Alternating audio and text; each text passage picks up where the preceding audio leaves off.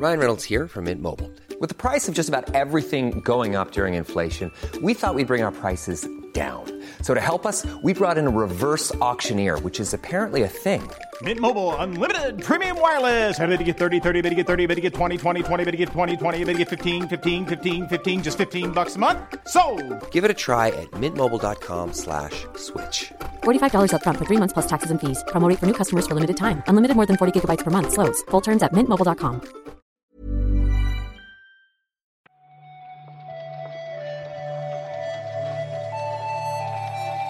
Buenos días, bienvenidas, bienvenidos a esta nueva recarga activa. Hoy es lunes 21 de marzo.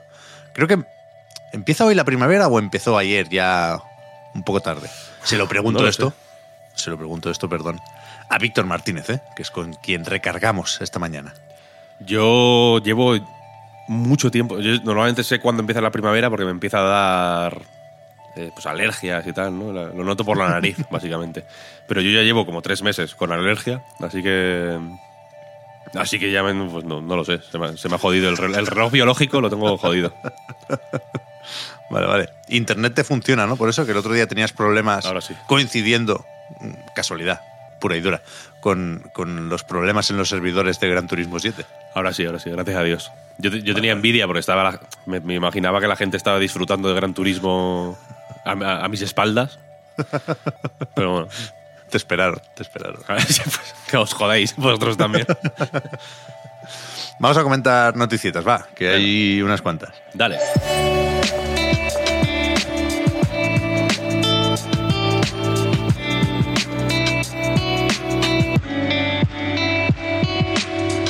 Para empezar eso, ¿eh? que ya funciona Gran Turismo 7, que fueron creo que al final cerca de 30 horas Tre- 30 horas leí yo, sí, sí.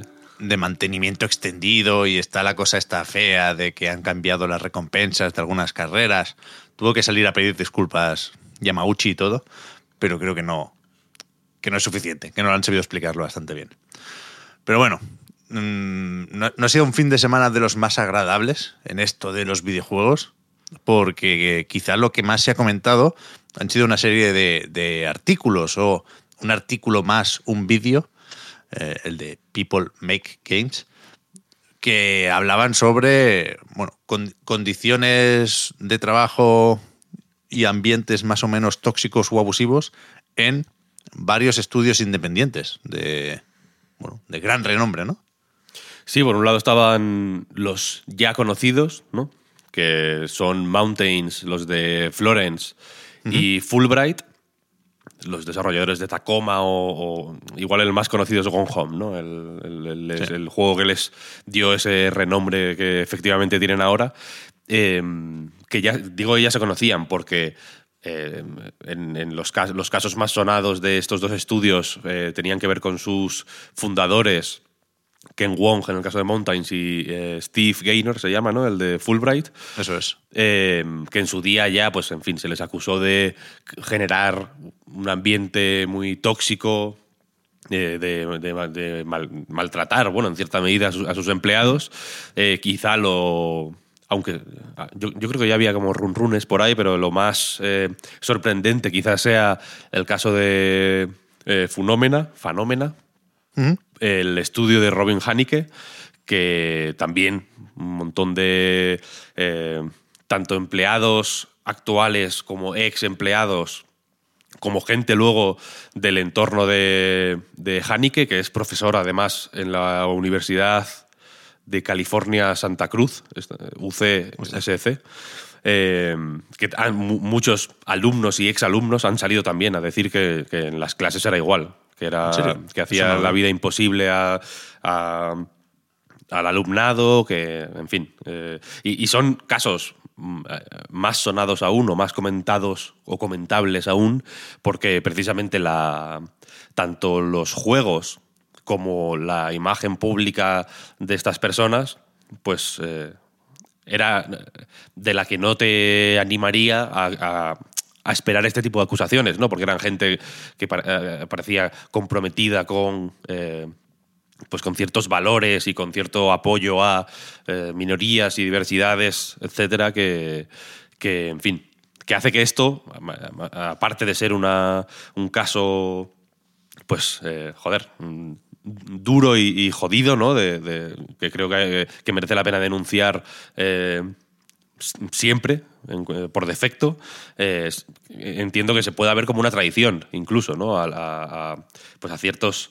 Yo entiendo que haya gente que jugará a Florence, por, por ejemplo, en su momento, y que viera en ese juego una serie de cualidades y de, ya digo, y de valores, que al enterarse de cómo eh, su director creativo, porque aparte eh, Ken Wong, aparte de ser eh, fundador de Mountains, fue creo, creo que era lead designer y, y, crea- y director creativo de- del juego, de Florence, ¿no?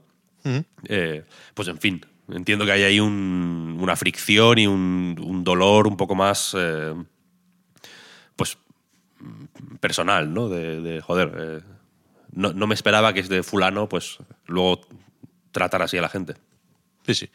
Y, y, bueno, se abren varios debates a partir de este vídeo ¿no? que presentaba Chris Pratt, que, que- que no da tiempo de abordar aquí, ¿eh? pero desde la responsabilidad de la editora en todo esto, que se señala que Anapurna quizá podría haber gestionado estas problemáticas de otra forma, hasta, bueno, mm, seguramente no conviene, hablamos mucho del crunch en la industria del AAA y, y no sé hasta qué punto conviene mm, pintar los estudios independientes como un refugio, ¿no? donde no pasa nada de eso y donde los juegos se desarrollan en, en el país de la piruleta. No, no es así en absoluto. Eh, y, parece que otro ejemplo de ello es el de Moon Studio, que a pesar de trabajar en, en remoto, publicaban en VentureBeat también un artículo que hablaba sobre las exigencias desmedidas, entre otras cosas, de, de nuevo, los fundadores del equipo, Thomas Mahler y Gennady Korol, que, que, bueno, por lo visto no fue nada agradable eh, sacar adelante los, los Ori. Mm, Esto yo creo que viene más de nuevas, ¿no? Creo que se, eh, se ha hablado menos sobre cómo se trabaja en Moon, quizá también por eso, por ser eh, un estudio fu- fundamentalmente remoto, pero, pero efectivamente, eh, por lo visto, la actitud de los fundadores en los canales de comunicación que utilizaban para comunicarse entre, el equipo, eh, profesionalmente, quiero decir, no, no, eh, en los, eh, el, el Slack, creo que era, ¿no? El, el centro neurálgico de, de todo esto. eh, pues en fin, se utilizaba de forma eh, poco profesional, eh, los, el, el- la- la- el- tanto el lenguaje como la, eh, el, el tono de los mensajes de los fundadores eh, parecía pues mm, excesivamente eh, agresivo en ciertas ocasiones y efectivamente las eh, exigencias pues mucha gente las ha considerado de, la- de los que trabajaban allí excesivas y desmedidas. Y, y nada está la cosa chunga no como dices normalmente se ha, se ha, eh, intentado hacer aquí una dicotomía de pues, eh, es- estudio AAA eh, y estudio indie, ¿no? Como, casi como solución a, un- a un- una especie de, pro- de problema que se ha suponido que tenía que ver con la eh, gran cantidad de gente que está en los estudios, ¿no? con las exigencias de los accionistas, que a veces pues, imprimen una presión eh, pues, que casi parece fácil que se vaya de madre, ¿no? Eh, en- eh, pero aquí en el vídeo, por ejemplo, de People Make Games también hablaban de, la- de los peligros de, de- de poner mucha importancia en personas concretas. De, hacer que, vale, este es el estudio de. Y, y se, está. Quizá eh, de, dos, tres años para aquí, igual es el cambio de, pues, de discurso más eh, grande que yo he visto, ¿no? De que los estudios, los- lo que en su. en cierto momento eran estudios impersonales, fueron ganando personalidades y, el, que, y esas personalidades fueron fundando sus estudios de. Y en muchos casos se ha visto que esos estudios de, eh, pues en fin, tienen unos problemas me- específicos que no parecen eh, mejorar la situación respecto a pues, eh, los estudios AAA que dependen de accionistas y de grandes empresas y tal, sino que al, al revés, en algunos casos los empeoran, ¿no? Estoy pensando ahora mismo en Ken Levine, por ejemplo, ¿no? Que Ken Levine no era nadie, quiero decir, Irrational no era Ken Levine, era un empleado de, de Irrational al, al final, fundó el estudio de Ken Levine y la cosa y, y pasó lo mismo, ¿no? Que, que de momento eh, de, ahí- de ahí no ha salido nada y al- más que malas noticias, de hecho. Ya ves, ya ves. No, joder, no me acordaba, mira que lo repasamos hace poquito. Eh, cambiando totalmente de tema, o no, porque también has tenido su ración de acusaciones eh, Ubisoft, pero has visto que han presentado una nueva tecnología en la nube, Víctor, y que aquí, por, por, bueno, por ganas de guasa y por falta de conocimiento técnico, yo creo que nos, nos va a costar apartarnos de el nombre. Se llama Ubisoft Escalar. Escalar, sí, sí. me hace mucha gracia, pero esto en teoría permite hacer mundos abiertos enormes en la nube y hay, hay un vídeo que, que- que lo explican, ¿no? Con, con esquemitas y dibujitos, patontos entre comillas, perdonadme la expresión, pero, pero a ver qué sale de aquí, ¿no? O sea, otra cosa no sé, pero tecnología para hacer mundos grandes entiendo que en Ubisoft ya tenían, ¿no? Hombre, y que les interesa también invertir en ella. De cara, de cara al futuro. Eh, efectivamente, Ubisoft, eh, otra cosa no, pero mundos abiertos los ha hecho de todos los mm, colores y sabores y tamaños. Habrá quien te diga de los mejores de la historia, ni, ni, ni siquiera, o sea, ni que sea por insistencia en, en- en la fórmula. Entiendo que, que mm, ex- experiencia y eh, lo que, ¿no? como dicen los, en la jerga, el know-how, lo tienen en- a saco, ¿no? Entonces entiendo que también les interesará eh, expandir su, eh, su portafolio de- mm, tecnológico por ahí también. Esto, por cierto, eh, se presentó dentro del marco de la GDC, de esta Game Developers Conference que reúne a los desarrolladores en San Francisco. Y iba a hacer la broma de que a ver si con esto se acaba antes Beyond Good a nivel 2. Después he, pensado en no hacer la broma porque he leído que esta tecnología se hace pensando en cómo serán los juegos dentro de 10 años, pero luego he vuelto a dar media vuelta y he dicho, bueno, es que lo mejor, lo mejor Beyond Good a nivel 2, si seguimos así, sale dentro de 10 años. ¿no? Poco a poco. Se lo toman bueno. con calma. Sí, sí. Eh, ¿Has visto, Víctor, lo de las tiendas digitales o virtuales de Wii y Nintendo DS? Yo me he liado un poco con esto, porque tenía en la cabeza un baile de fechas con el cierre anunciado hace no mucho de la eShop para Wii U y 3DS, pero no va exactamente por ahí la cosa. La cosa va de que las tiendas, el, canal tienda de la Wii, el, de la musiquita famosa, ¿no? Y el DSi, eh, el de la Nintendo DS, no el de la 3DS, que es donde, pues en fin, ahí es, eh, donde salían los DSi Ware y todo esto, ¿no? Para entendernos. Eh, llevan unos días offline, estas dos tiendas llevan desde hace ya unos años cerradas. Es decir, que no puedes comprar, no podías comprar juegos en ellas, pero sí podías, eh, a través de ellas, redescargarte lo que hubieras comprado hasta el momento, ¿no? Y desde hace unos días, sin aviso y sin hasta el momento explicación, se han. Parece que se han cerrado esas descargas. Ya no se, no se puede acceder, no te puedes redescargar nada, pero, y aquí está la, la- una de las claves, a través de mm, pues, servicios de dudosa legalidad, ilegales, literalmente me refiero, sí, sí puedes hacerlo. Entonces se entiende que los servidores no, no, eh, no han cerrado, solo que por algún motivo que ya digo que no tiene explicación eh, oficial de momento, eh, pues es- eh, no se puede acceder a ellos a través de la Wii ni de la DS. Ya. Aquí, o sea, cosas malas, unas cuantas. Primero, eso, que no puedes descargar juegos que ya habías comprado y que pues, a lo mejor no. No es que no quisieras mantener, es que se te jodió alguna copia y, y ahora no, no hay forma legal apropiada de volver a tener esos juegos. Y después se pueden hacer números, porque si estas tiendas cerraron en 2019, desde entonces no se podía comprar, como decías, Víctor, y las de Wii U y 3DS van a cerrar el año que viene, pues a lo mejor, ¿no? Dentro de cuatro años tampoco podrás redescargar esas cosas. A ver qué pasa, a ver qué pasa, entiendo que ese es el miedo, ¿no? Básicamente, que, que efectivamente las tiendas de Wii U y 3D se van a cerrar en, a finales de marzo del año que viene. Y, y una- y precisamente una de las cosas que se dijo fue, mm, ojo, porque en principio se desde Nintendo dijeron que iba a ser posible descargar eh, eh, juegos durante el futuro eh, foreseeable future, creo que dijeron en, su momento. Pero hay que ver cuánto es ese futuro, ¿no? Si son tres años o, o 30. Sí, sí.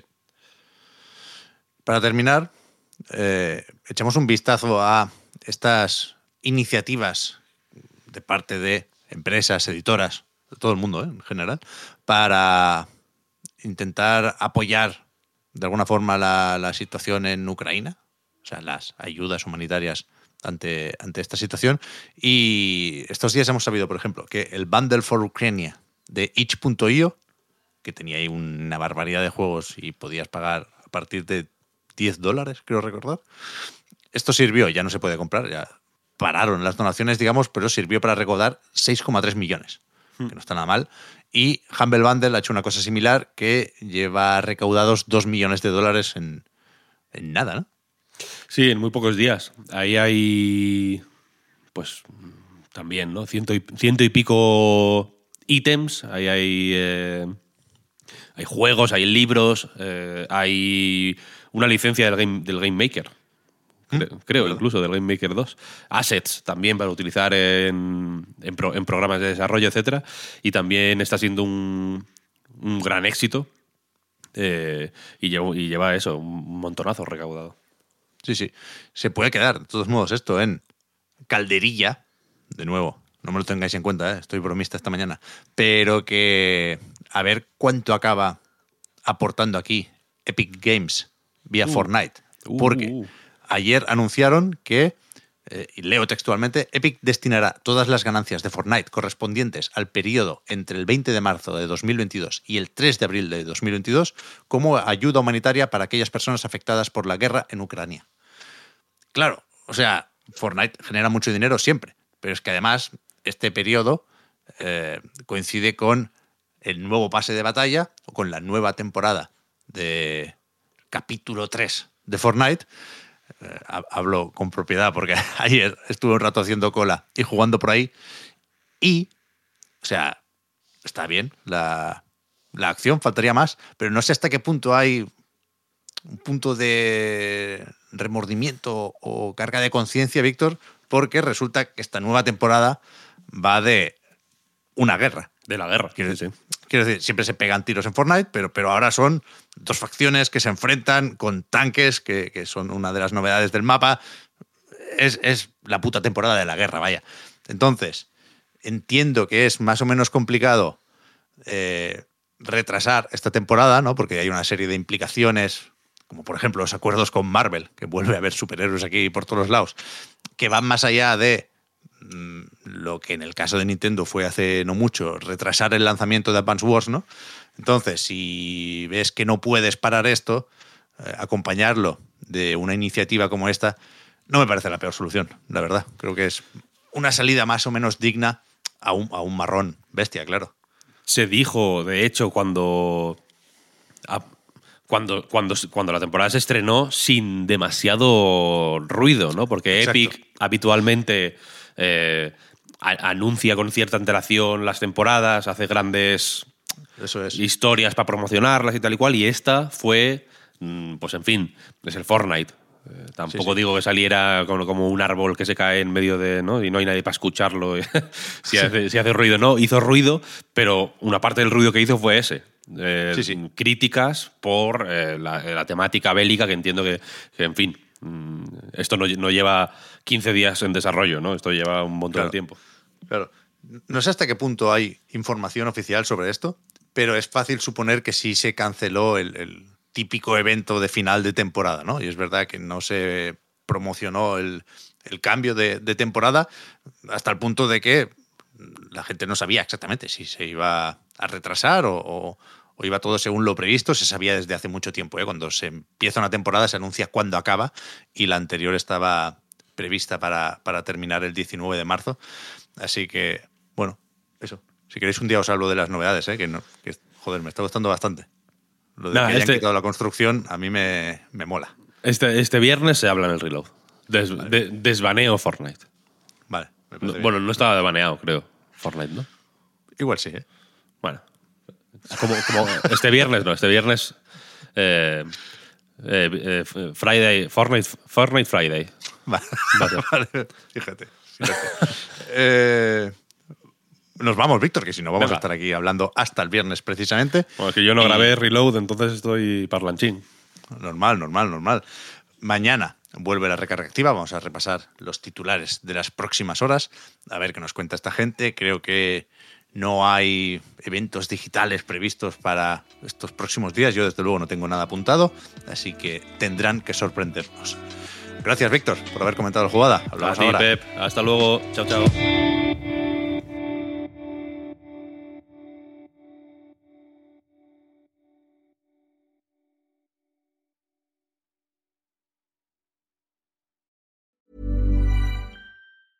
When you're ready to pop the question, the last thing you want to do is second guess the ring. At Bluenile.com, you can design a one of a kind ring with the ease and convenience of shopping online. Choose your diamond and setting. When you find the one, you'll get it delivered right to your door. Go to Bluenile.com and use promo code LISTEN to get $50 off your purchase of $500 or more. That's code LISTEN at Bluenile.com for $50 off your purchase. Bluenile.com code LISTEN. I'm Sandra, and I'm just the professional your small business was looking for. But you didn't hire me because you didn't use LinkedIn jobs. LinkedIn has professionals you can't find anywhere else, including those who aren't actively looking for a new job but might be open to the perfect role, like me. In a given month, over 70% of LinkedIn users don't visit other leading job sites. So if you're not looking on LinkedIn, you'll miss out on great candidates like Sandra. Start hiring professionals like a professional. Post your free job on linkedin.com/people slash people today.